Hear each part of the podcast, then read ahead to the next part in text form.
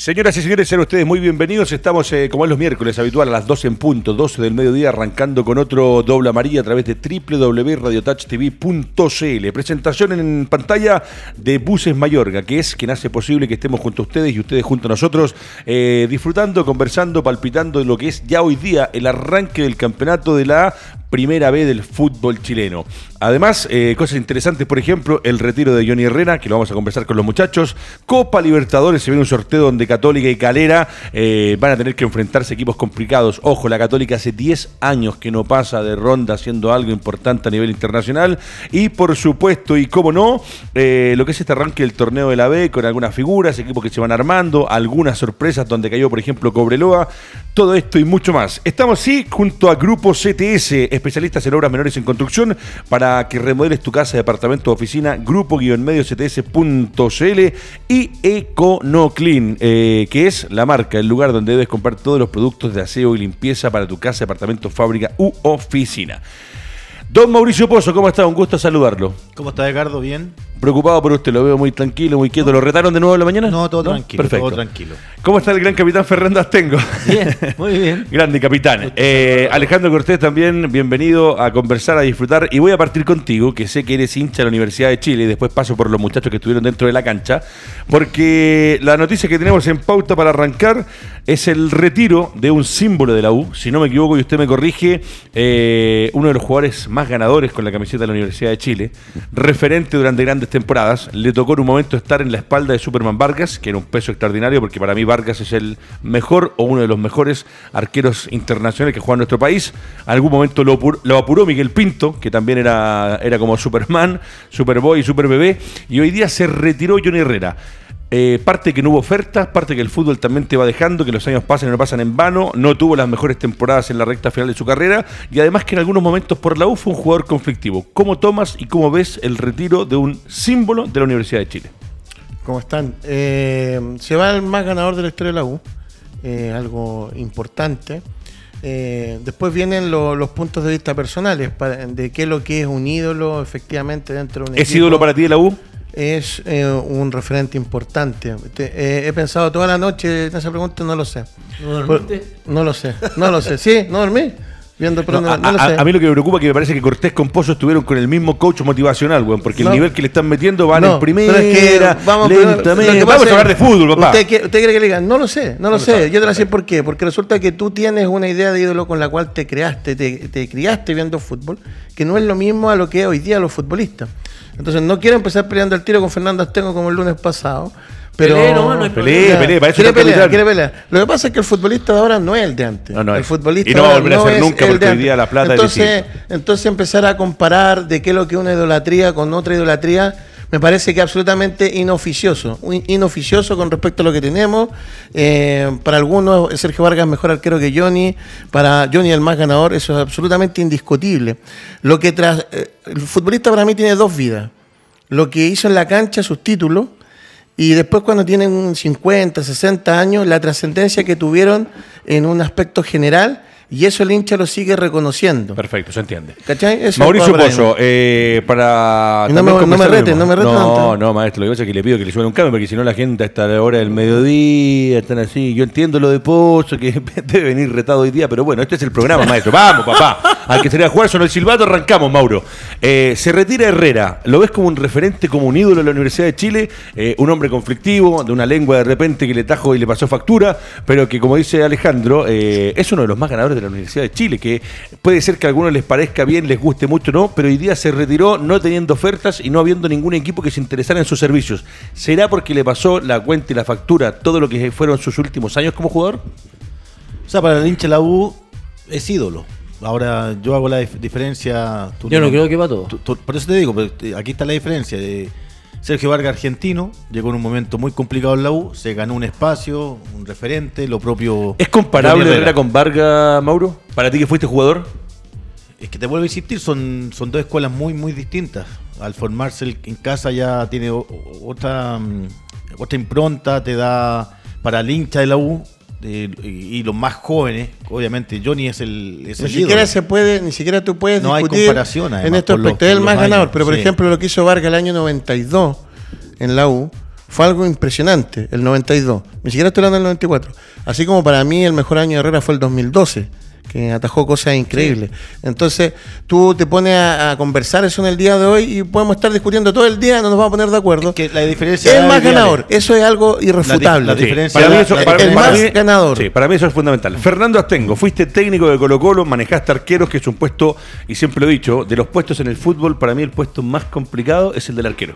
Y siempre lo he tratado de explicar eh, eh, de manera fácil. El delantero a veces puede ser que tenga tres y no mete ninguna.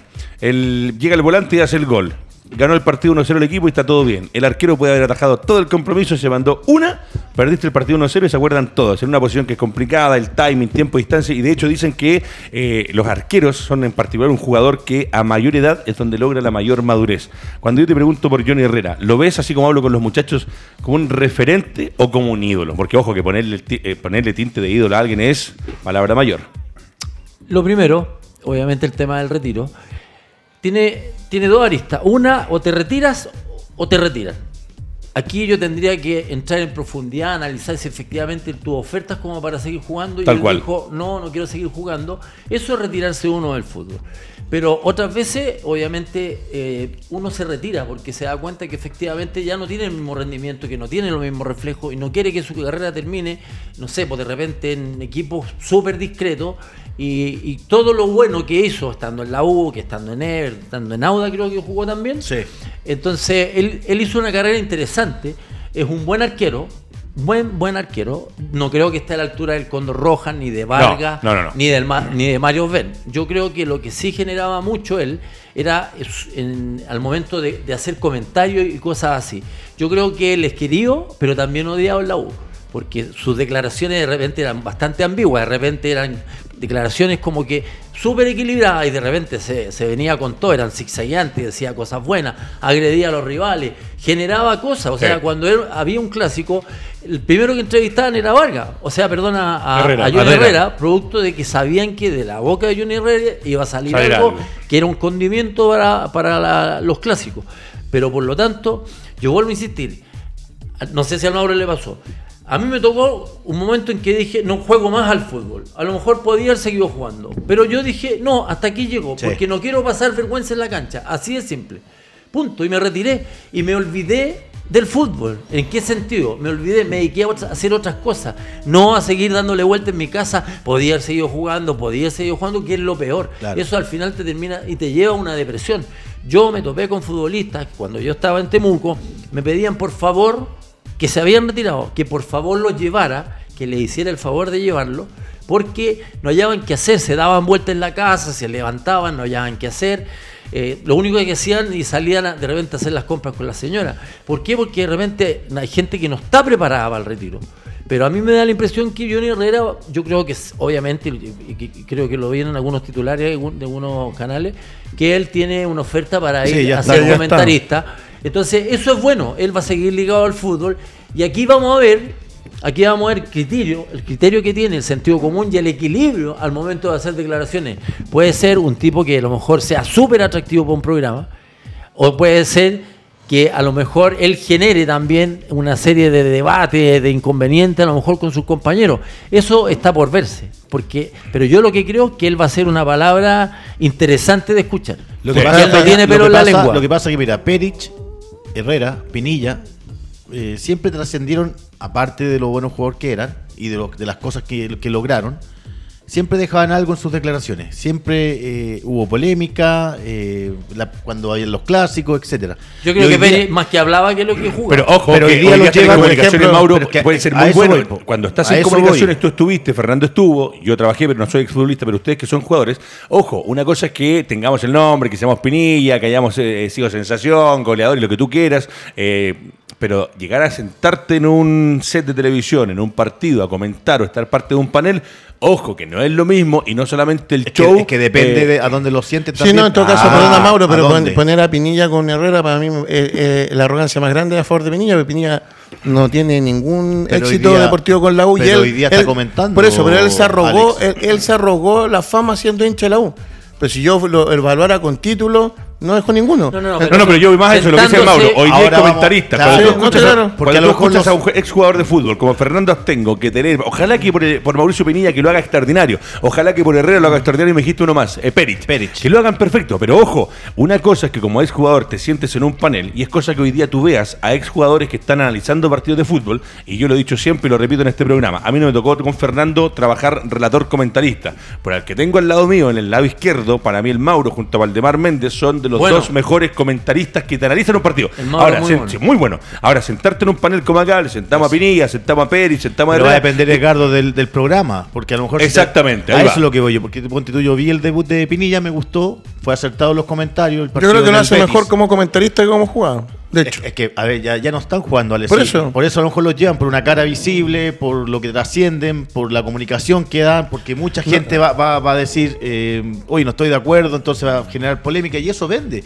Ahora, se tienen que preparar pensando en que si van a comentar, si vas a, hacer un partido porque es complicado, son momentos, Edgardo, sabemos que cuando él está relatando, yo sé el momento que tengo que ingresar. Y ojo, hay, también cosas de lectura del, fútbol, no porque esté Fernando acá, yo a Fernando lo, adoro, lo admiro y para mí es uno de los más grandes defensores chilenos de toda la historia, pero acá en este programa hemos dicho cosas, o Fernando ha dicho cosas, ha sacado conclusiones de repente de jugadores, de equipos, de situaciones, y hay que empezar a leer el fútbol, porque una cosa es estar dentro de la cancha y después de afuera verlo y decir, mira, puede ser que este, este o este te vayan a dar retirarse y pasar directamente a ser comentarista, comparto con el Mauro. Creo que tiene que haber una capacitación para hacer esa posición. Es distinto estar sentado en un panel y obviamente te dan la palabra y tú haces un comentario.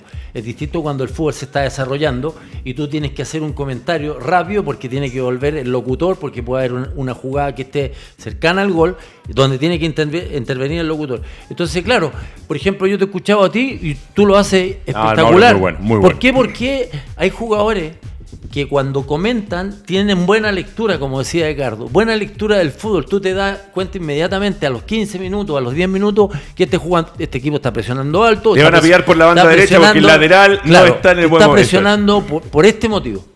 Porque los centrales están jugando muy cerca de la mitad, ¿me entiendes? El otro es más compacto, está con dos líneas de cuatro, bla, bla, bla. y uno empieza a desarrollar cosa que la gente que está en su casa entienda, porque la gente de repente se pone en la pantalla y ve un equipo que corre para allá, uno que hace un gol.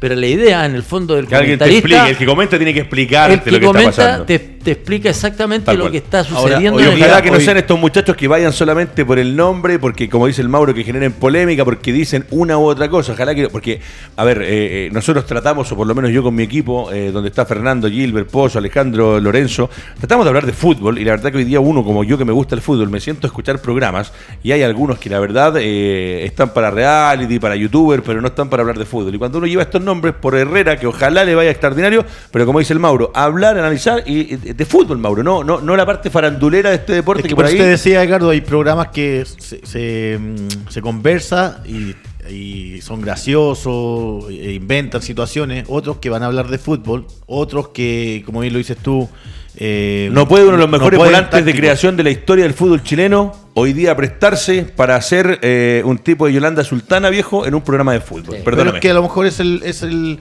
no, pero es lo que te, es lo que te para eso ¿Sabes por qué? Porque no, te hace respetar. A lo mejor el, el productor te dice, ¿sabes, Marcelo? Explotemos este personaje y hay que. Compadre, ¿sabes qué? Disculpe la gente. Yo, no, estoy, para el huevo. No estoy para eso. Exactamente. Sí, yo, no me quiero poner más, me podría poner más grande incluso con eso, pero a lo que yo voy a dilo. Lo otro que. Somos independientes Sí, no somos independientes. Lo que sí en el, tema de los ídolos, como son personales. Por ejemplo, para mí, Claudio Bravo es extraordinario, es un ídolo máximo en nuestra selección. Ni siquiera puede estar cerca de Roberto Rojas. Pero Entonces, ahí, eso es para mí. ¿Cachai? Yo sé que algunos dicen, no, que el Condor. Para mí no, es Bravo. ¿Te fijáis? Entonces, uno va viendo las cosas desde el punto de vista al final de lo que. de las emociones que te generan. Y eso es lo que te va trascendiendo después en el tiempo. Eh, Herrera trasciende en la U hoy día, porque como dices tú, es el más ganador de la historia, pero ahora que genere esa palabra de poner lo que es ídolo, a mí lo que me sorprende es que, eh, siendo que todavía está en una edad donde el arquero puede jugar, no haya tenido ofertas. Pero Eso es que, porque a lo mejor la, oferta laboral en el, en el programa ahora es distinta, eh, te da una tranquilidad, te da una estabilidad. Pero él habló en un momento de que se retiraba porque no habían ofertas, que no habían opciones. Sí, sí, pero que a lo que voy yo, lo, propio le pasó a. De hecho, Marcoleta lo dijo. todos me están culpando a mí de que yo eché a Perich y no fue así. Eh, él pidió otro arquero, no, no encontró otra opción y, el Nico hoy día está trabajando en las comunicaciones. Lo propio Pinilla, quien se tuvo problemas de su rodilla, tuvo prácticamente un año sin jugar pero ellos tienen, como decía Fernando, tienen un colchón económico que les permite, porque hay muchos jugadores que se, se, retiran, pasan al anonimato y lo poco que tenían no lo, no lo van a encontrar en otro lado. Bueno, muchachos, quisimos arrancar así el programa porque un referente del fútbol nacional, que fue seleccionado nacional, que si no me equivoco jugó en el fútbol brasileño, ¿no? Sí, sí. Corinthians. ¿Corintia o Palmeira? Corinthians. Corinthians, que jugó en el fútbol brasileño, que fue capitán de la Universidad de Chile, que estuvo en la selección. Hoy día se retiró. Los parabienes para Johnny Herrera, que en lo que vaya a hacer en este caso, que le vaya bien. Muchachos, aparte de lo que ya les mencioné de Buses Mayorga, Grupo CTS, con Oclean, estamos también con lubricantes en línea. Cuando tú hablas de cuidar tu motor, de tu vehículo, el que andas todos los días, es lubricantes en línea que está en pantalla. Y si me corro para allá, ahí está con Móvil. Móvil que es el número uno en cuidado para tu motor. Infomed, sí, Infomed es la aplicación que puedes descargar y solamente con un touch, con un dedo en tu celular, vas a poder tener toda tu información médica histórica de toda tu vida. Y hoy día la radio suena como suena porque estamos vestidos a través de cables Pro, ahí está, Cables Pro. Cables Pro es una empresa que se dedica a lo que es la confección y hacen el cable que tú necesites. Tú que eres DJ, que eres técnico audiovisual, que necesitas por ahí un cable específico, lo tiene Cables Pro. Mauricio Pozo. Eh, da un cable. Mauricio Pozo. No va a ser como el relator de ayer del partido de Ranker con San Felipe. Me pusieron un relator del año 30 ayer en el partido Ranger con San Felipe. No lo vi. No lo vi. Yo vi. Vamos a con Grupo, grupo CTS presenta la tabla de colocaciones del fútbol de la B y tenemos al Mauro Pozo, que es un especialista en el fútbol de la B, que dice que San Marcos es el puntero del campeonato. Recién se jugó una fecha, hay que entenderlo, pero obtuvo sus primeros tres puntos. Lo propio hizo Ranger, que ojalá tenga una gran campaña. Coquimbo también con tres unidades. Barnechea con tres. Deportes Puerto Montt con tres puntos. Estamos revisando lo que es la tabla de colocaciones de el fútbol de la primera B de nuestro campeonato. Arrancó el fútbol de la B, Mauro. Eh, ¿qué, con sorpresas. ¿Qué sensación te deja? Sí, con sorpresas. O sea, básicamente eh, lo que planteó Barnechea, lo gana en el último minuto a Cobreloa, un equipo loíno donde eh, al principio de este, de este año o de esta temporada Hubo muchos problemas internos, se va el presidente con otro dirigente, Patricio Galá su... Eso es normal en el Cobreloa. Sí, pero que ahora ya definitivamente se fueron, Fernando. Y esta derrota cala hondo por todo lo que ha pasado y por todas las expectativas que, tuvo el hincha, o que tiene el hincha. Un plantel muy competitivo, claro, uno dice el primer partido, pero... Disculpa mi ignorancia, ¿sigue Soto a cargo? No, está Rodrigo Meléndez. Er, por eso te Rodrigo Meléndez. Porque había escuchado algo de que eh, el estaba... Carrasco, el ayudante, junto a Pablo Azdala. Perfecto.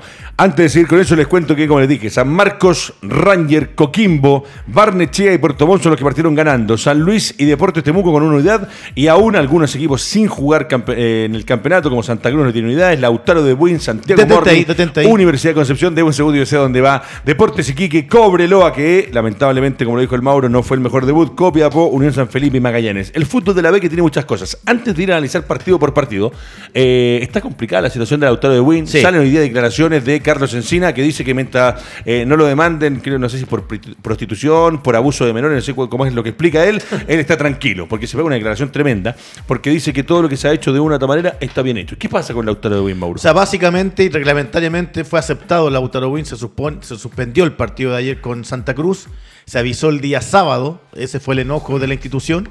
Ahora, reglamentariamente nosotros ya no podemos opinar nada porque eh, pasaron a la primera sala, después hubo algunas, algunos conflictos entre la NFP y Fernández Vial que, se hicieron presentes en una demanda. Y en definitiva el Consejo de Presidente ayer autorizó a Lautaro Bebín a participar en el torneo de primera B, pero se va a seguir investigando. ¿Por qué es el pero? ¿Qué sucede si después la séptima, la octava fecha Lautaro Bebín lo desafilian?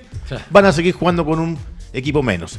Si sigue y continúa el torneo, bajo las reglas que ya todos sabemos y que Lautaro Wim debería terminar eh, este torneo. Así que esa es básicamente lo que sucedió eh, podemos tener muchas diferencias de opiniones, que claro, que, no presentó algunos papeles y reglamentariamente no, no estaban aptos, porque a unos equipos le, le, descontaron puntos al momento de no pagar sus cotizaciones de los jugadores, etcétera, pero se aceptó que la juegue Mira, Perdón, Fernando, mientras no me acusen de pedofilia, narcotráfico o robo, no tengo problema que hablen. Esa es la frase que dice Encina con Ahora lo que se dice torneo de ascenso, no torneo, torneo de ascenso. Ahora, si tú me preguntas a mí con lo que acaba de decir el Mauro, que se va a seguir investigando y que A ver, buscar... con nuestro país pasan cosas eh, y me pongo en el caso, como dice Fernando. ¿Y qué pasa si en la octava fecha eh, descubren algo extraño? ¿Qué, ¿Van a sacar un equipo en la octava fecha? Los puntos que ganaron los equipos que jugaron contra ese. O sea, eh, de nuevo digo, estamos todos locos y que no se pueden hacer por una vez las cosas bien en nuestro país. Imagínense que le piden, no sé, al, presidente y a, a todo su ministerio y a todos que ordenen la casa. Imagínense un grupo de, equipos de primera, de, primera división, de, segunda división, tienen una cantidad de, gente que trabaja en los diferentes clubes que uno podría tomar las decisiones adecuadas, pero la NFP se ha llevado a tomar decisiones equivocadas, que no investigan, que no analizan las diferentes situaciones que pasan. Por lo tanto, yo siempre he hablado, no he hablado bien de la NFP, porque siempre me generan dudas con relación a las decisiones que toman.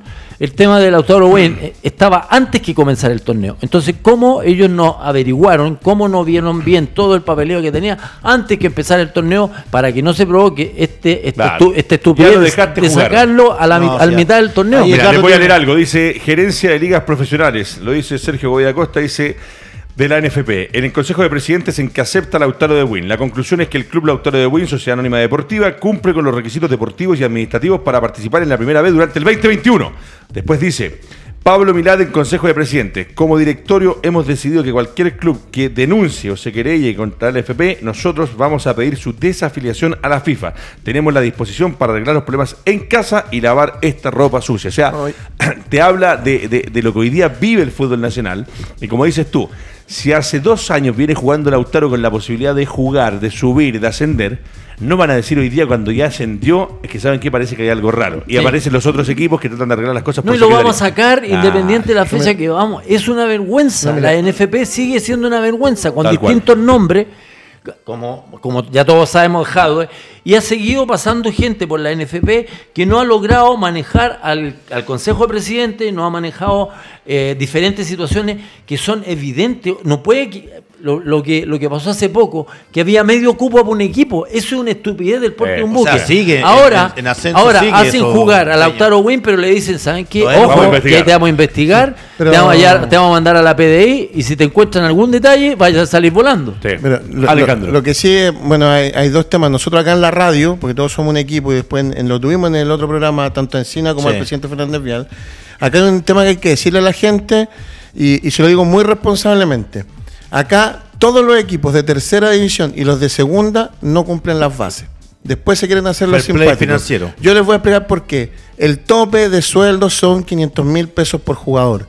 ¿Por qué? Porque se deja una boleta garantía en la NFP de 15 millones de pesos, cosa que si un equipo no cumple, esa boleta garantía se cobra y se le paga a los futbolistas. Los futbolistas con todo el derecho y los cuerpos técnicos de ganar más dinero, no hay ningún equipo que tenga todos los futbolistas en 500 lucas. A varios se les pagaron más plata, en otros con otros contratos. Eso lo hicieron todos. Entonces después, o sea, yo quiero, yo quiero cumplir las reglas, cumplo todas, no las que me convienen. De hecho, ahora van a subir la boleta de garantía, la van a subir a 25, a 25 millones, porque ya saben que se hacían la trampa con eso. O sea, y esto en buena onda no dice trampa y dice, pero ¿cómo? No se cumplieron las bases, esa es la verdad que se arreglen por otra parte, eso es un tema, pero no cumplen. Entonces después cuando un equipo no cumple y después viene otro y ese otro que viene eh, se enoja por algo que no cumplió el otro equipo y tú tampoco cumpliste algo, estamos todos mal. Vivimos en el país donde hay una frase que es extraordinaria, que dice, echa la ley, esta es la trampa, viejo. de hecho, en segunda división pierde la categoría Vallenar porque no pagaron 44 mil pesos de, cotizaciones de un jugador. Por eso te digo, acá están con... no se dicen vulgarmente, para usted que no escucha, la dura. Esa es la verdad. Porque si hubiéramos cumplido todo, todos tendrían que haber cumplido el fair play financiero que es 15 millones al mes. Bueno, vamos a empezar en tierra derecha a revisar resultados de lo que es eh, esta fecha. Buses Mayorga nos presenta los distintos partidos que se jugaron y obviamente el hombre indicado es el señor Mauricio Pozo. Deportes Puerto Montt arranca otra vez, eh, equipo que el año pasado tuvo la posibilidad, un saludo a don Germán Mayorga también de allá de la ciudad de Puerto Montt, que está arrancando el torneo eh, con el pie derecho. Mauro le ganó por 1-0 a Deportes Copiapó. Buen partido, dos técnicos como es Felipe Cornejo de Puerto Montt y Erwin Durán en Deportes Copiapó. Conocen la categoría, tienen jugadores que conocen muy bien esta división y por sobre todo fue un partido entretenido, un partido muy abierto que es acá donde uno puede sacar conclusiones. Uno dice 1-0, sí, pero a la vista del hincha fue entretenido, hubo ocasiones, hay buenos jugadores, tal Son Binuy en Copiapó que se está ganando un espacio después de un mal paso por Ranque de Talca. Qué buena voz el zombie. El zombie Núñez. Zombie Núñez. Eh, ojo que está autorizado hoy día colocar los apodos en las camisetas. No, yo eso no, no estoy de acuerdo. Así que tema aparte, eh, pero... fue buen partido. Y atención también porque estos dos equipos permanentemente ya llevan dos o tres años disputando los primeros lugares, apostando en lo que es el medio cupo, ¿ah? medio cupo en la división de ascenso. Sube uno y del segundo al sexto. del segundo al sexto juegan no, la. No, el segundo espera, el segundo espera, tercero, cuarto, quinto y sexto juegan el partido para jugar la liguilla de final. Claro, ¿no? ¿Cómo no? Eh, me dejaste la duda. Tengo la duda. Bueno, lo que te quería decir de Puerto Montt, Nico una está para jugar primera edición. Me, me encanta cómo juega. Y Cucheta en, en, en Copiapó. Eh, también son jugadores muy, muy entretenidos. El partido fue bien rápido, puede ser la cancha, el frío, pero es un partido bien, bien entretenido. Dos equipos que están acostumbrados a la sintética. Eh, Fernando Astengo, eh, el viejo y querido Magallanes, como dicen muchos, que para mí, siempre digo, hay que recordar siempre, porque la historia siempre vale, el primer tricampeón del fútbol chileno, pero hoy día lamentablemente fue perdiendo gente, al estadio ya no va casi nadie, no quedan hinchas de Magallanes, y es parte de, porque no está identificado, se, juega en una, en una comuna, se entiende, pero no hay... No, no hay esa hinchada que lo acompañe. Pero otra vez, lamentablemente, el equipo de Magallanes, que el Mauro también lo conoce a la perfección, eh, perdió por 1 a 3 frente a San Marco de Arica y arranca otra vez un torneo en un equipo de Magallanes que el año pasado en un momento se prendió, que, a, algunos los ilusionó con la posibilidad de un retorno, que hubiese sido histórico, pero arranca otra vez perdiendo en el campeonato. ¿Sabes qué pasa? Que Magallanes es un equipo querible. A mí y al Mauro seguramente nos tocó jugar con, contra Magallanes estando en, primera división y era, y era entretenido jugar con un equipo que era un, equipo tan importante dentro del fútbol. ¿Dónde hacía el local Magallanes en esa época? Bulco. En Bulco.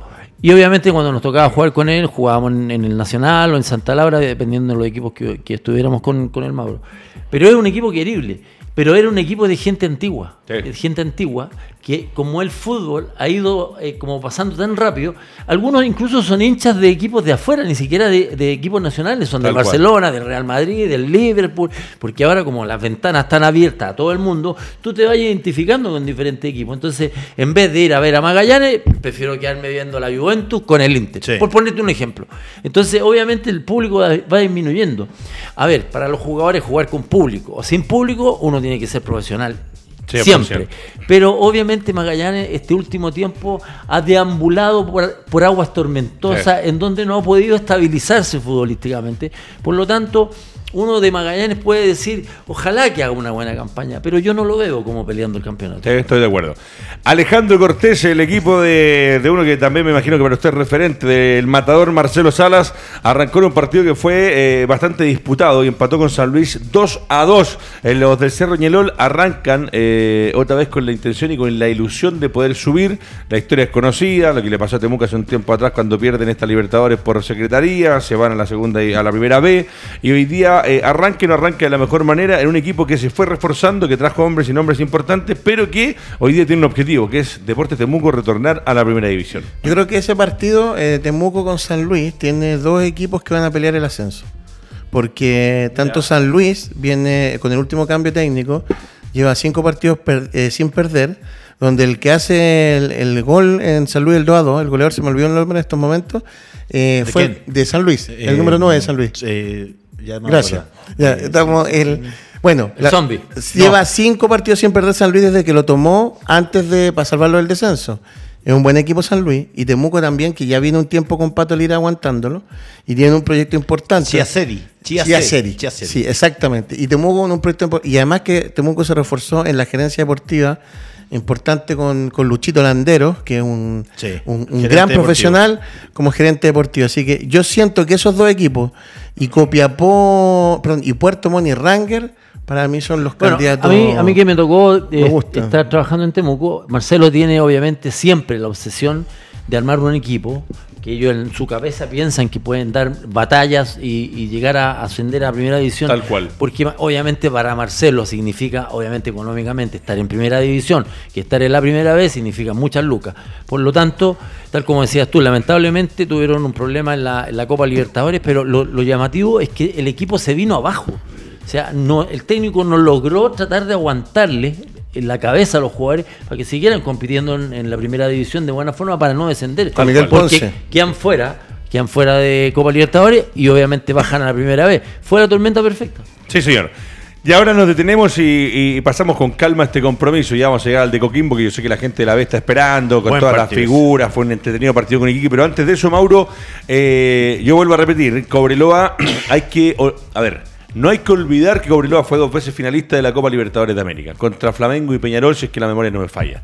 Eh, la situación hoy día es diferente, ya no recibe los apoyos que recibía en un momento del concepto de la minería. Se han intentado hacer las cosas, pero en Cobreloa, en la ciudad de Calama, hay una lucha de poderes, de egos internos, donde... Eh, es una vergüenza. Es una vergüenza, donde en alguna vez hubo dos directores técnicos esperando para dirigir una práctica. Eh, apareció hoy día el Pato Galás, hizo declaraciones, fue muy complicada, renunció gente. Fue Carule Meléndez, que es un referente del equipo loíno, pero en el estreno, Mauro, jugando frente a Barnechea, caen por 1 a 2 y es como, queda mucho torneo, estamos partiendo, pero es que uno, la gente de Calama seguramente... Eh, claro, esos puntos, esos puntos que perdieron los pueden hacer subir en, al final del torneo. Tal cual, Mauricio Pozo. Usted que juega en Cobreloa. Que fue a ver, y aunque eh, usted no lo crea, Mauricio Pozo jugando en la bombonera contra Boca Juniors, contra Boca Juniors, por Cobreloa salió elegido según la transmisión de Fox Sports de esa época, no sé si relataba Araujo, el mejor jugador de Relataba el papá. Oye, linda camiseta en todo caso la de Cobreloa. Lindo diseño. Eh, homenaje a la del 80-90 cuando jugaba Juanito Covarrubias en Cobreloa. Eh, buen partido el de eh, en este inicio de torneo con Jaime Pizarro, el técnico Barnechea.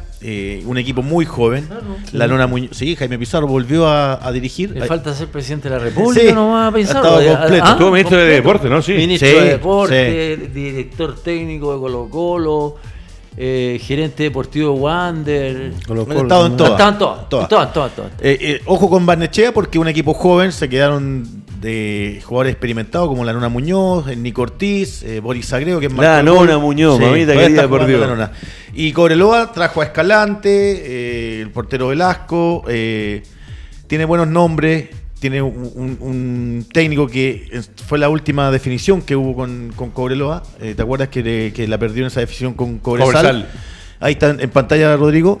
Eh, y, la desazón básicamente porque empata en el minuto 92 Cobreloa y en el minuto 94 Etan Espinosa, el jugador formado en Colo Colo, marca la diferencia en un partido muy cerrado eh, muy rápido y que el hincha de Cobreloa, algo que criticó mucho la temporada anterior, fue que perdió muchos partidos jugando local. Que antiguamente eso era pero imposible, como decían los relatores. Sí, señor. Vamos a ir a revisar con el León Astengo. Estuvo en Iquique. De hecho, ahí fue cuando tuve la posibilidad de conocer al gran capitán Fernando Astengo con el profe Wilson y con Don Nelson Acosta, si no me equivoco.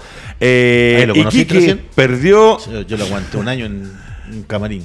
Iquique perdió eh, en condición de local 2 a 3 frente a Coquimbo y acá como dice el Mauro fue un partido entretenido, fue un partido que dejó hartas cosas para analizar y en este Coquimbo que hoy día lo que busca es el retorno a la máxima categoría después de haber perdido la división, ya todos sabemos la historia, se preocuparon de la Sudamericana, le fue bien y lleva nombres y hombres importantes y hace un gol el mítico eh, Esteban Paredes. Y hemos dicho muchas veces, 40 años, la primera vez es complicada, pero hoy día pareciera que, eh, no sé si no, sé si se puede hablar de renacer, porque Colo Colo terminó casi sin jugar por la pandemia, partidos más, partidos menos, pero Esteban Paredes hoy día es el que está comandando el equipo de Coquimbo y fue, dentro de todo, uno para mí de los partidos más entretenidos del fútbol de la B. ¿Sabes qué pasa? El, tema de Paredes es bastante particular, porque si él decidió ir a jugar a Coquimbo, era porque quería ir a jugar a Coquimbo. Yo no creo que fuera a, veranear, a tomar el sol en Serena o tomar el sol en Coquimbo, sino que yo creo que él va muy comprometido con el proyecto que tiene Coquimbo de subir rápidamente. Y por el otro lado, Iquique, que Iquique lo que tiene que hacer y lo que ha hecho muchas veces, se hace fuerte de local. Y perder dos puntos en casa eh, o sea, perder tres puntos en casa es, sumamente complicado. ¿Sabes por qué? Porque yo siempre hago el siguiente ejercicio, que te lo he dicho. Estos puntos te pueden generar salir campeón. Entonces, el campeonato uno dice, no, pero es que recién empezó. Pero después, cuando esté terminando. Diciembre viene para atrás, decir, uh, ¿te acuerdas los que perdimos con Coquimbo? perdimos con Coquimbo tal cual, en casa. Tal cual. Alejandro Cortés y Quique Coquimbo. ¿Qué te parece este Coquimbo que, como yo digo, es como el equipo sensación, entre comillas, por los nombres? Lo tiene a Boseyur, lo tiene a Carmona, lo tiene a Pared. Imagínate que hubiese estado Pinilla que no se hubiese retirado, mamita querida, por Dios. Que no fue un partido de primera vez, fue un partido de mentira. Fue un partido de primera A. No fue un partido de primera vez. Yo quiero ver esos mismos equipos jugando con equipos más cerrados como, como Copiapó, Puerto Montt, Barnechea, Cobreloa, que ya es de primera vez. Eh, fue un partido de primera división, de primera A. Y fue tan así que Kiki jugó igual que cuando descendió. Atacó, atacó, atacó, perdió. Y, y yo veo que eh, después a final de año me retarán. No veo por dónde pueden subir esos dos equipos a primera ¿Sabes división. qué, cortito? Yo creo que Leiva está muy mentalizado con esta idea que vio de Bielsa, que vio con San Paoli, donde fue aprendiendo seguramente Exacto. culturas tácticas. Pero eso te puede generar un gran problema. ¿Por qué? Porque, como hemos hablado mucho, si tú no tienes los expedientes, no tienes los jugadores adecuados, no Tal tienes cual. un plantel largo, porque es de mucho vértigo lo que hace Iquique, si no tienes los jugadores, al final vas a terminar quedando desnudo atrás, porque Sí. los laterales se van a lanzar, va- se va a lanzar el volante.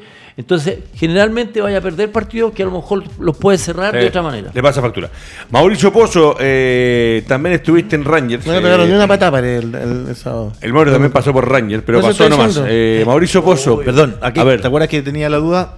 Acá la encontré. Sube el campeón Sí. en el torneo de ascenso, que Sí. se llama ahora. ¿Te demoraste harto? Sí. Sí, es que teníamos la duda y. En el reo. El segundo. Del segundo al quinto juegan una liguilla, pero tú dijiste que se juega con el segundo. No, ahora no, po, porque en medio cupo. Entonces, del segundo al quinto se juega la liguilla y el que gana esta liguilla disputa ese el- medio con cupo el con el, Liverpool y el 15, Barcelona. con el, con el que salió 15 de la primera división. Oh, mamita quería. Ahí está hay, el medio que, cupo. hay que mandar a los dirigentes, a los presidentes del fútbol, hay que. eh, Compadre, está más complicado charter que el bono que va a dar el, sí. el- En un, en un charter directo a la, a la clarito, NASA. Quedó clarito, porque cambiaron las bases, todo este cuento. Lo que explica el Mauro es que ahora el campeón. Antiguamente, ¿cómo era? Claro, antiguamente era que el primero ascendía, el segundo esperaba al ganador de la liguilla entre el tercero, cuarto, quinto y sexto. Exacto. Eso ya hoy día cambió.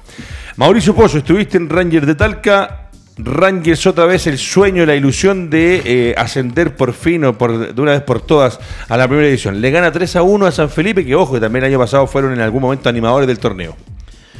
Buen equipo hizo. Perdón, ¿qué le dice Susana? Que la gente me pregunta por interno, ¿qué le dice No, no, Susana? no, que está, me están respondiendo porque como usted siempre Ah, no, cambia no, las reglas, no, no, las lee. perfecto, entonces le le pregunto. estoy, estoy la acá, estoy acá eh, interiorizando y para hablar fehacientemente con propiedad y que usted también tenga la información exacta, porque el señor a veces no lee y tengo que estar yo así como un siempre. matrimonio, esto es un matrimonio. Pero bueno, eh, gracias a Rodrigo Contreras que trabaja conmigo en la cooperativa. Cooperativa. En el lado B, martes y jueves también nos pueden ver en la Daily Libre TV. Eh, ¿Perdón? ¿Y la pregunta? ¿Y la Eh, respuesta? Ranger 3, San Felipe 1, Mauro. Ranger que, ojo, que ha tenido Por- todos los torneos parte con la ilusión, han hecho contrataciones, también la dirigencia, cosas complicadas. El año pasado intentaron, trataron, pero no pudieron, pero arrancó de mantiene nuevo la, bien. mantiene la regularidad con el técnico, punto uno. Dejó un grueso importante del torneo anterior, eh, Luis Marcoleta, que ayer dirigió su ayudante, el Flaco Segovia, porque estaba suspendido. Eh, trajo a Deschamps, un buen portero, eh, eh, lo que Ahí hablábamos. cambió, sí, pues, sí. ahí cambió el equipo. Exacto, se fue. Se Buen fue portero. Maxi, prepárame mientras tanto, eh, estamos en vivo, así que por eso se lo pido al aire a Mundo Sport. Siga, don Mauricio. Y ayer vi los goles, porque le dije recién que solamente vi los primeros minutos. Eh, buenos goles hubo. Ojo, me parece que en primera, en, el torneo de ascenso tiene que haber VAR porque se han equivocado mucho. Ayer el segundo gol del Coca Díaz Estaba- me parece que sí. estaba en evidente Estaba casi en ahí, la- discrepo, con- adelanto. ahí discrepo con el Mauro y la ¿Por verdad qué? que yo preferiría que no hubiese bar. mami- Mamita quería, Pero por que Dios. salió perjudicado. Sí, se eh, entiende, Felipe. Mauro, Siempre pero, pero en, pasa. en primera el bar también ha fallado, se equivocan, hay cinco personas arriba en un monitor viendo lo que uno en la tele de repente en la casa puede dilucidar en segundos y se siguen equivocando. El bar, hasta que no lo perfeccionen, viejo, ocúpenlo en las divisiones inferiores, jueguen con los chicos de las categorías sub-23, sub-20 y cuando estén listos, viejo, pónganlo en primera división. Porque hoy día el bar lo que te hace es hacer el fútbol si en lento primera y división aburrido, está, maestro. En primera división está el VAR en Chile. Por eso, está en primera, pero hoy día está y se aplica de mala manera. En Sudamérica en general. Entonces, ojalá que lo mejoren y cuando esté en condiciones se juegue. Bueno, muchachos, seguimos avanzando y hay cositas interesantes. Eh, vamos a hablar un poquito, eh, mientras ahí está eh, nuestro director, el señor Maximiliano El. Prieto. Cuando se recupere la normalidad en este país, todos los que amamos y queremos el fútbol, vamos a querer ir a jugar una pichanga, un partido, un picado o una liga. El mejor lugar de Chile con las mejores canchas y la mejor infraestructura es uno solo, es el lugar de Mundo Sport. Usted me cuenta, Alejandro, ¿dónde está Mundo Sport? Avenida Líbano 5001, Macul y el mejor tercer tiempo. Líbano. Perfecto, ahí está, las canchas de Mundo Sport. Además hay padball que puede disfrutar y si no le gusta el futbolito, juega padball y aparte instalaciones de primer nivel. Además estaremos ya entregando informaciones en nuestra página web del Campeonato Haciendo Amigos. 4.500 chicos divididos en 220 clubes que juegan el torneo de chicos más grande de nuestro país. Y por supuesto, y como no, también en Mundo Sport hay escuelas para usted como yo, que tenemos un poquito más de 40, para poder ir a hacer entrenamiento. Y por ahí tengo entendido que el señor Mauricio Pozo. El señor Pozo es el director del entrenamiento adulto. Muchachos, seguimos avanzando de las cositas interesantes. Eh, Mauricio Pozo, Calera y Católica. Católica y Calera siguen siendo los dos equipos chilenos que van a seguir representándose en torneos internacionales. Eh, es el momento de Católica de la fase de grupos con los que dijiste que no 10 años Católica. Está haciendo mm, ya lleva 3 años o más eh, de un proyecto deportivo que le ha dado muy buenos resultados. El otro día leía una entrevista al Tati eh, en un medio argentino donde hablaba amplio de, lo que es su labor acá en, el fútbol nacional, específicamente en Católica, eso estuvo bueno, que había que ver lo que decían en otro medio extranjero, no en el chileno lo que piensa. y hace una radiografía de, del por qué no le ha ido bien al fútbol nacional, entendiendo que las últimas copas fueron la Sudamericana en la U y la Copa Libertadores en Colo Colo. argumento de lo que dijo? O sea, básicamente fue una extensa de, su vida, de, todo lo que ha eh, como futbolista, personal, pero en, cuanto, él dice que, o él habló básicamente de que tienen que tener un plantel largo para competir eh, dio ejemplos de otras instituciones, de otros países, y uno creo que estamos completamente de acuerdo. O sea, Católica, eh, bien lo decía Ricardo, hace 10 años que no, logra algo importante en torneos internacionales, ya hoy día es el tricampeón, con una metodología de trabajo que se aplaude, con un plantel muy joven, con gente de experiencia, pero está en deuda. O sea, hoy día el hincha católica y el, hincha en general te va a pedir que apuesten más. Pero, Fernando pero, dice que la prioridad de la ah, católica es el torneo nacional. Termine, don Mauro, por favor. Me robaste la idea. Perfecto, entonces vamos con Fernando.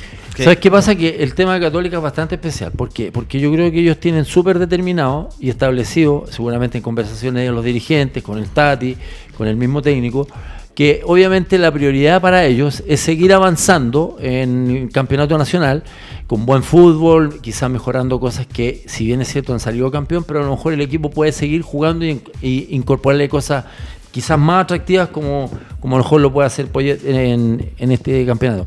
Pero yo tengo claro que hay un abismo en que ahí que hasta ahí llega Católica. Tal como decías tú, Católica llega a ser campeón, a promocionar jugadores jóvenes, que en un, momento dado ha estado vendiendo mucho, yo creo que eso también le ha, abierto el apetito, haber vendido a Cuse, haber vendido a Maripán y haber vendido a otros jugadores por ahí que tiene. Y aparte que tiene jugadores muy interesantes, que son jóvenes, que están incorporados al plantel y que son titulares. Entonces, es el día de mañana, se van a ir al, no sé, por poner un nombre, al Paris Saint Germain, se van a ir otros a jugar a Brasil, otros a México. Y Católica va a seguir, va, a seguir haciendo caja. ¿Eso también es para la Copa Sudamericana? ¿Ese mismo pensamiento? Sí, Sí, es lo, mismo. a pesar de que, claro, aparentemente los rivales son más discretos que los que van a Copa Libertadores, pero, tal como dice el Tati, el plantel de ellos no es largo.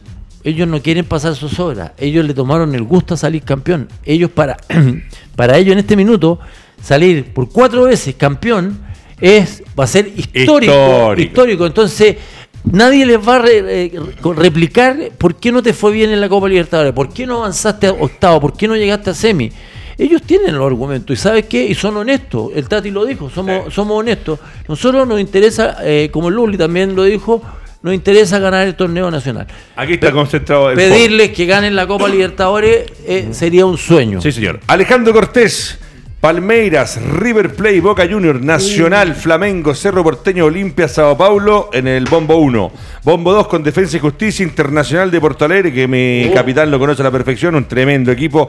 Atlético Mineiro, Independiente Santa Fe, el Racing Club de Avellaneda, Liga de Quito, Universidad Católica de Chile y el Barcelona de Ecuador. Bombo 3, Vélez Arfield de Argentina, Sporting Cristal, América de Cali, Fluminense de Stronger, Universitario Deportivo Táchira y Argentinos Juniors, el equipo donde nació el más grande de todos los tiempos. Y en el Bombo 4, Deportivo La Guaira, Unión La Calera, Always Ready, primera, perdóneme, Always Ready, primera vez que lo escucho. ¿no? de Bolivia. De Bolivia, perfecto. ¿No está Núñez No. no, ya no está ahora. Ya no está Seba Núñez. Está, está Always Ready, mamita querida por Dios. Qué gentil. Anda a jugar ahí Edgardo Díaz. No, está bien. La altura, no, no, no, estuvo chileno ahí. Rentistas y los cuatro que faltan se definen entre Libertad o Atlético Nacional, Independiente del Valle o Gremio, Bolívar o Junior y San Lorenzo Santos. Esos son los equipos, Alejandro Cortés, que van a engalanar el fútbol sudamericano eh, y a la espera de los sorteos. Y como te decía, ojalá ojalá que la Católica y la Calera, eh, entendiendo que ya lo dijo Agüed, lo dijo el técnico, que el objetivo es el torneo nacional. Honestos. Pero honestos. Si se parte con esa primicia, como lo dijimos con Coquimbo, ¿qué es lo que queremos? Ellos dicen el campeonato nacional. Habrá que ver cómo les va, se les va a abrir el apetito si les va bien, pero de la manera en que participen, que dejen una buena imagen del fútbol chileno que hace rato viejo que no nos va ni en la Sudamericana ni en la Libertadores de buena manera. Eh, para completar, Santos ayer le ganó a San Lorenzo en Argentina 3-1, así que tiene la llave casi asegurado Santos. Eh, yo creo que nosotros, a los que nos gusta el fútbol chileno, tenemos que hacer un puente con la Champions League. Que nosotros somos como Bélgica, Holanda, ese tipo de países en nuestras ligas. Y en el primer orden está la española, la inglesa, la italiana, que son los que van peleando el asunto. Y acá tú lo puedes tener con la argentina y la brasileña, que además es una competencia bien atípica la nuestra, porque tienen parten con más equipos los argentinos y los brasileños que las otras ligas. Entonces, yo estoy de acuerdo con Católica, el, su prioridad el torneo chileno. Y ojalá, aprovechando que ahora el, calendario va a ser más largo, ah, no olvidemos que la última sudamericana se concentró todo entre octubre y enero, las finales de los campeonatos y las clasificaciones. Eso le pasó la cuenta a Coquimbo. Tal vez ahora es distinto, y lo mismo la sudamericana con Guachipato, que es por grupo.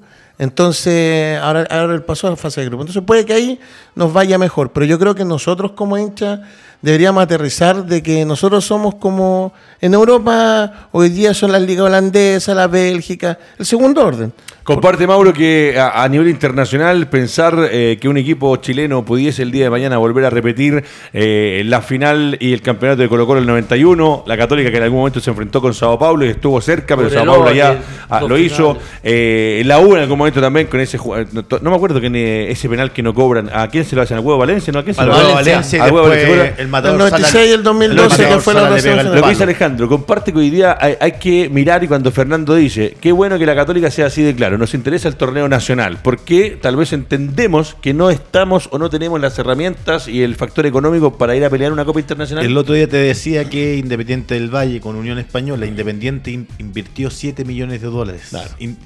va a Independiente de que juega con mucha gente formada en casa.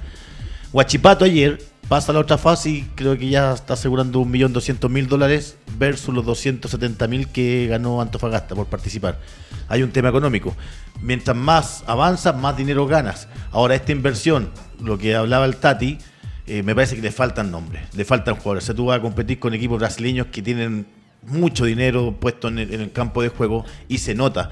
En cuanto, y lo, hablamos al principio de este torneo, eh, Chile da muchas ventajas por el formato de, torneo que, enfrentamos. Fernando Astengo, ¿qué le faltaría hoy día a la Católica eh, si uno lo ve como plantel para el Rosa Internacional, entendiendo el plantel que tiene Católica, que viene de ser tricampeón, que llegó Poyet, que arrancó el torneo ganando, que ya va puntero de nuevo? Eh, ¿Qué le faltaría a una Católica para intentar pelear a nivel internacional?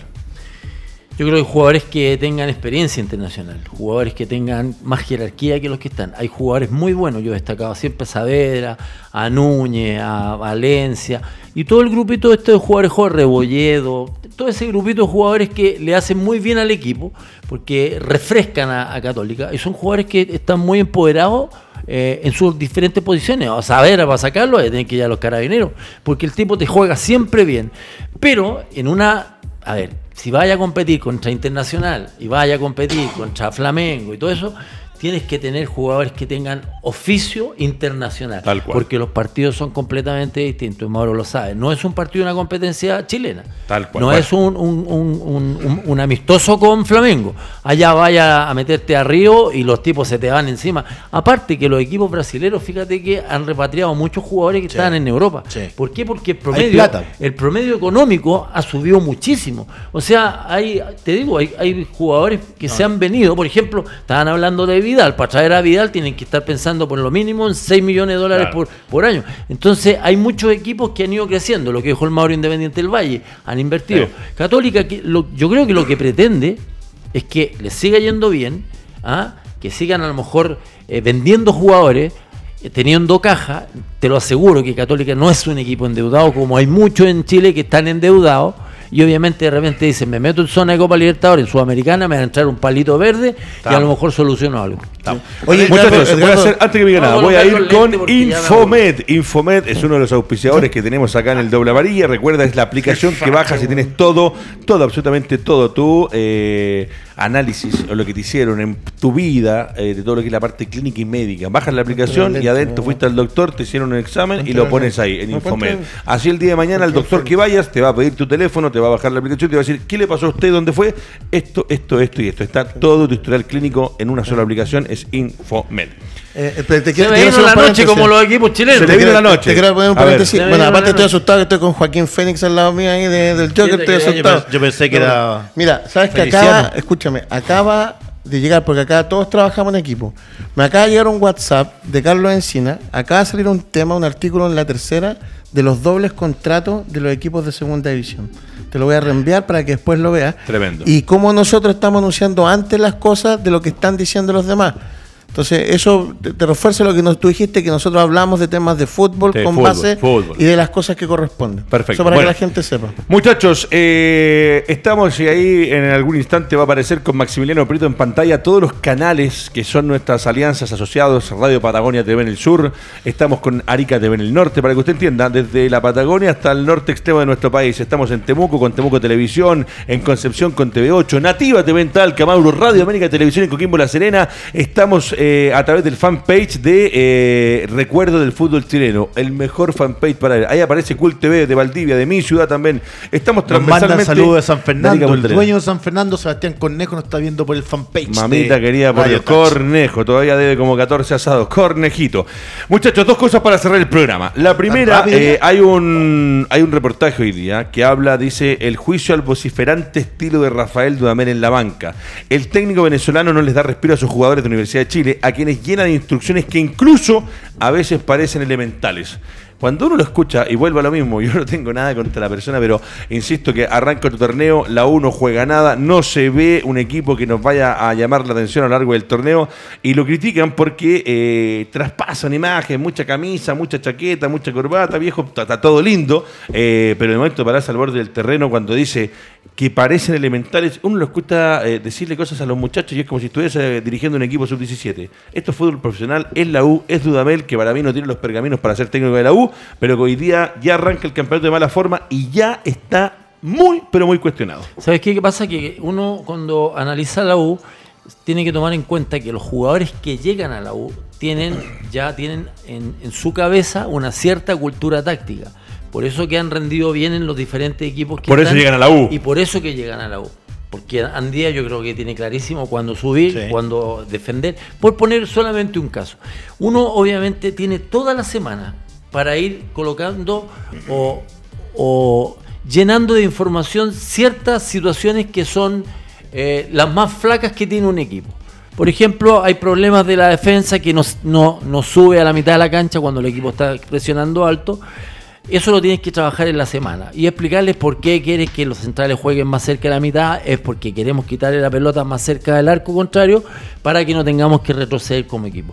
Esas cosas ya se establecen en la semana. Por lo tanto, tú no tienes que estar gritándoles constantemente que salgan y que salgan y que salgan, porque eso tiene que estar trabajado ya. Tú tienes que dar indicaciones al borde de la cancha. Indicaciones como pasa, corre, eso, eso no. Viejo, eh, Mauricio Pozo es el técnico de la U. O sea, yo leo este, esto, que está, como siempre le digo, yo leo siempre la tercera. Pero cuando uno lo escucha al borde del Y lamentablemente hoy día, para bien o para mal, como no hay gente en los estadios con los micrófonos que tiene CDF, es decir, Turner hoy día, se escucha todo, viejo. Eh, pasa y corre. Eso te lo enseñaron en el nivel, nivel 100 del, del, Instituto del Fútbol. Corre. Tú eres técnico. Mauro, tú eres director técnico. A ver, pasa, corre. Es que, sí, es que hay que separar. Es que diga, pasa ahora y corre. habla, participa. Porque, pasa es distinto, porque al pasar tú generas algo. Corre, eso no se puede decir. Mamita por Dios. Profesional tiene que correr. El, pasa, eh, de parado tenés. La, la gente, para que sepa, los entrenadores de fútbol tienen que tener, y esto se lo digo con bastante propiedad, desde el mundo de las escuelas, que es muy importante, habilidades blandas. ¿Cómo comunico yo lo que le quiero decir a la gente? Acá hay entrenadores que vienen, le dan charlas de dos horas, le quieren decir que el fútbol se inventó. y el tema después simplemente cómo también yo leo el partido, qué cambio hago, lo que hice, lo que no hice. Y resulta que esas habilidades blandas el caballero no las tiene y no las tiene, esa es la verdad, no las tiene. ¿Sabes lo que pasa? Que hoy día no hemos llenado tanto. Mira, dice, perdón, dice, grita lo básico y lo básico lo enseñan en las inferiores. El jugador sabe que tiene que cuidarse las espaldas, por decir algo. Dentro de los que hablan le preguntan a varios, pero eh, hay hombres y nombres. Lean este reportaje porque es muy bueno. Porque cuando tú me dices que te lo enseñan en las ediciones inferiores. Pero que hay nombres propios hoy día que están no ha cambiado mucho cuando uno jugaba, cuando relatabas o comentábamos, o sea, uno tiene que estar atento a, este ejercicio. Hoy día se, usa el extremo, el interior, presión alta. Antes se hablaba muy poco de esta situación. Hoy día mucha gente a veces se enreda eh, con tanto tecnicismo. O sea, yo tenía un técnico que decía el arquero al arco, la defensa atrás, el medio campo al medio y el delantero arriba. Listo, y eran claritas las instrucciones. Y tú sabías lo que esto de tocar y pasar, sube, centra ya está obsoleto. O sea, yo siento que el técnico ya entrena la semana. antes, de preguntárselo a Fernando y Alejandro, le voy a pedir a Maximiliano Prieto que nos ponga Cables Pro en pantalla, porque me acaba de llegar del dueño de Cables Pro, que es nuestro auspiciador, eh, una mención que es eh, para mí, para usted que está en la casa, que necesita cables, es Cables Pro. Dice, soluciones para músicos, DJs, sonido en vivo y home studio. Dice, fabricación profesional de cables de audio a pedido y a medida. Cables Pro es quien viste, que nos equipa, porque como les digo siempre, para que esto se escuche y suene así de bien. Fernando Tengo pasa, Fernando Tengo corre. Ah, son básicos. ¿Saben qué pasa? Que uno yendo a la profundidad. ¿Qué dice el jugador cuando el técnico le dice eso? Sí, cortito. ¿Sabes qué pasa? Que el tema de Dudamel es bastante particular. No se olviden que él dirigía las selecciones menores allá. A las selecciones menores, obviamente, uno constantemente tiene que estar dándole instrucciones porque están en una etapa de aprendizaje y tiene que casi moverlos casi como como en un, juego que de estos juegos nuevos que aparecen en, los diferentes computadores. Spice Invaders. Eh, exactamente. tú tienes que ir moviendo. Entonces tú al, delantero, eh, échate atrás, eh, pica los espacios, juégale a la espalda, pasa al lateral y todo. Son cosas básicas. Él viene de dirigir selecciones menores y tuvo un paso fugaz. Cuatro semanas. Cuatro semanas. Mineiro. Entonces prácticamente no dirigió. Pasa por la espaldilla. Ahora viene, claro, ahora viene a un equipo profesional, un equipo importante. A la UBI, a la uno de los dos equipos más grandes de Chile. Y obviamente todavía, fíjate que, como discutimos en algún momento por el tema de la plata, no tiene la expertise que tiene que tener un técnico. Hay muchos técnicos que son silenciosos, pero llegan al, al, entre, tiempo del partido y te aclaran la peluca. y, y Alejandro me puede dejar de mentiroso la crítica otra vez, otra vez. se le dijo en su momento. Lo mismo me dijo Carmen Gloria, pero no se preocupa. Un saludo a la Carmen Gloria que está viendo el programa. Hernández, ¿te acuerdas en la U cuando dirigió que él se sentaba y, no se paraba? ¿Roberto? Sí, Roberto Hernández lo criticaron mucho. que, que no demasiado, Lucho Casanova, pero a ver, es que, hay técnicos que, que van, vienen, se sientan, se paran, y chónicos gritan para, ta, ta, ta. hay uno que le pegan al refrigerador. No, ¿sabes qué hace Poyet? Entrena con los jugadores. Sí lo, mismo que hacen los jugadores lo hace Poyet. Extraordinario. ¿Qué mejor demostración de un tipo con la experiencia que dirigió Inglaterra? Vamos a decir que está vendiendo humo. No, está participando, está demostrándole él a jugadores jóvenes que tienen católica cómo ejecutar ciertas cosas. Este caballero ya el, solo hecho que Poyet, y, vuelva a lo mismo, eh, sin desmerecer, pero eh, a mí me ponen a Poyet al frente, me ponen a Dudamel al frente, entendiendo que uno jugó por una u otra selección, entendiendo los niveles. Eh, Venezuela puede haber crecido mucho, puede haber hecho cosas importantes, si no me equivoco, le ganó en un momento a Argentina, que fue histórico, nosotros también nos ganó, pero sigue siendo para mí un hombre que no tiene los pergaminos para ser técnico de la Universidad de Chile. Cuando yo le digo a Alejandro Cortés, que también estudió en el INAFI, y le digo, Ale, pasa, corre. Yo hoy día creo que los jugadores, ese discurso, dale, dale, dale. después de leer, si los jugadores de la U leen, y seguramente lo van a leer este reportaje, ven que este es el tipo que los está dirigiendo, hijo. ¿Qué le deja al jugador eso? Tú dijiste antes, defiende, estás para defender, tú dijiste eso. No, el, el, arquero al arco, la defensa atrás, el mediocampo al medio. Lucho Casanova, un gran jugador de ganar duelo, tiene una barrilla extraordinaria, buena anticipación, pero no es para salir jugando a Elías Figueroa desde atrás y el entrenador le pide salir jugando una función que no corresponde. Muchos criticaron a Cañete el día del partido. Mi pregunta es, eh, criticaron a Cañete o se saltan los, espacios con Espinosa de acuerdo a las instrucciones del entrenador? Lo que dijiste tú. Bueno, muchachos, se nos fueron 60 minutos. Estamos eh, con Buses Mayorga en pantalla. Buses Mayorga es el que presenta y presentó el programa Doble María y como siempre es un placer, un lujo estar al lado del gran capitán Fernando Astengo, eh, compartir con Alejandro Cortés y este chico... Me dicen Mauricio Pozo. Mauricio Pozo. El que te hace todo el programa. Eh, un saludo a Lorenzo Pérez de Arce y un saludo también al profesor Sergio Gilbert. El viernes volvemos a las 12. Y recuerden que hoy día, en otro imperdible, se le pasó la pelota a Alejandro Cortés porque viene a esta hora en touch. Ayer un programazo con Félix Sumastre y con Sáez. ¿Quién viene hoy día? César Bacha va a estar el profesor César y vamos a hablar de los ídolos Maravilloso. Justo que se retó Herrera. ¿Quién va a estar ahí? Eh, don Mauro Pozo. Mauricio Pozo. Muchachos, será hasta la próxima. El viernes 12 del día, www.tv.cl. Atrás de los controles, el mejor, Maximiliano Prieto.